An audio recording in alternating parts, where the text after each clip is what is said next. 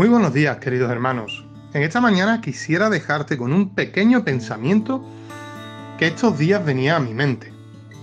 No sé si eres de ver la tele, no sé si eres de ver el telediario, sobre todo las noticias, pero mm, creo que seguramente estarás al tanto de que los pantanos, cada vez hay más sequía, cada vez está la cosa más difícil con el tema del agua.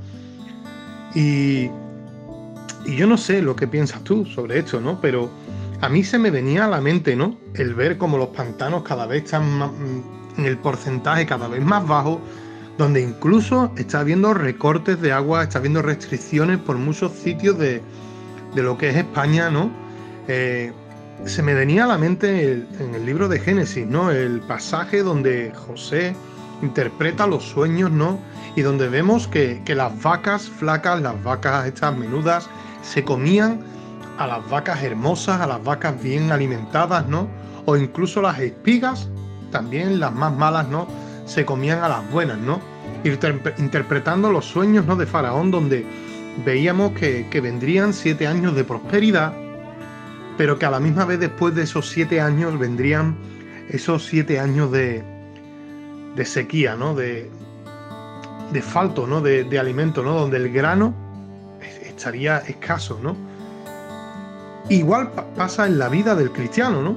El cristiano mm, habrá momentos en los cuales esté, esté, en ese primer amor, esté disfrutando del gozo del, del Señor, pero habrá días y habrá momentos, habrá etapas en los cuales deja de congregarse, deja de, de acudir a la iglesia constantemente, eh, deja la oración, ya no habitúa ¿no? lo que es cerrada su puerta, eh, y entrar en oración buscando una relación íntima con el Padre, eh, pues igual pasa ¿no? con, el cristiano. ¿no?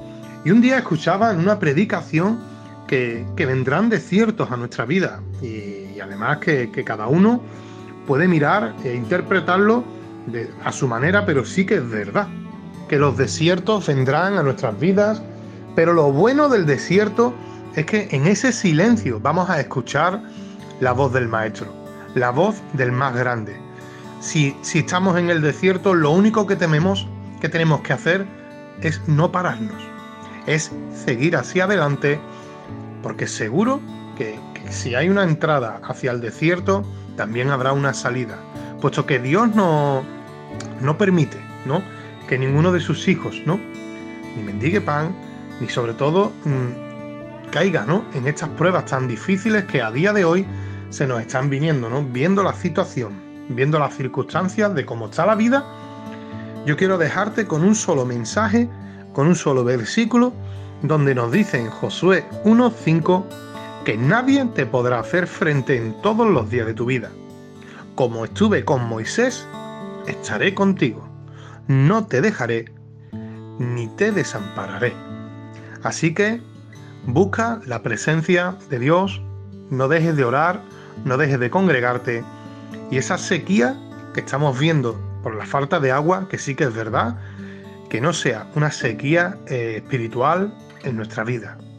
Que Dios te bendiga, hermano.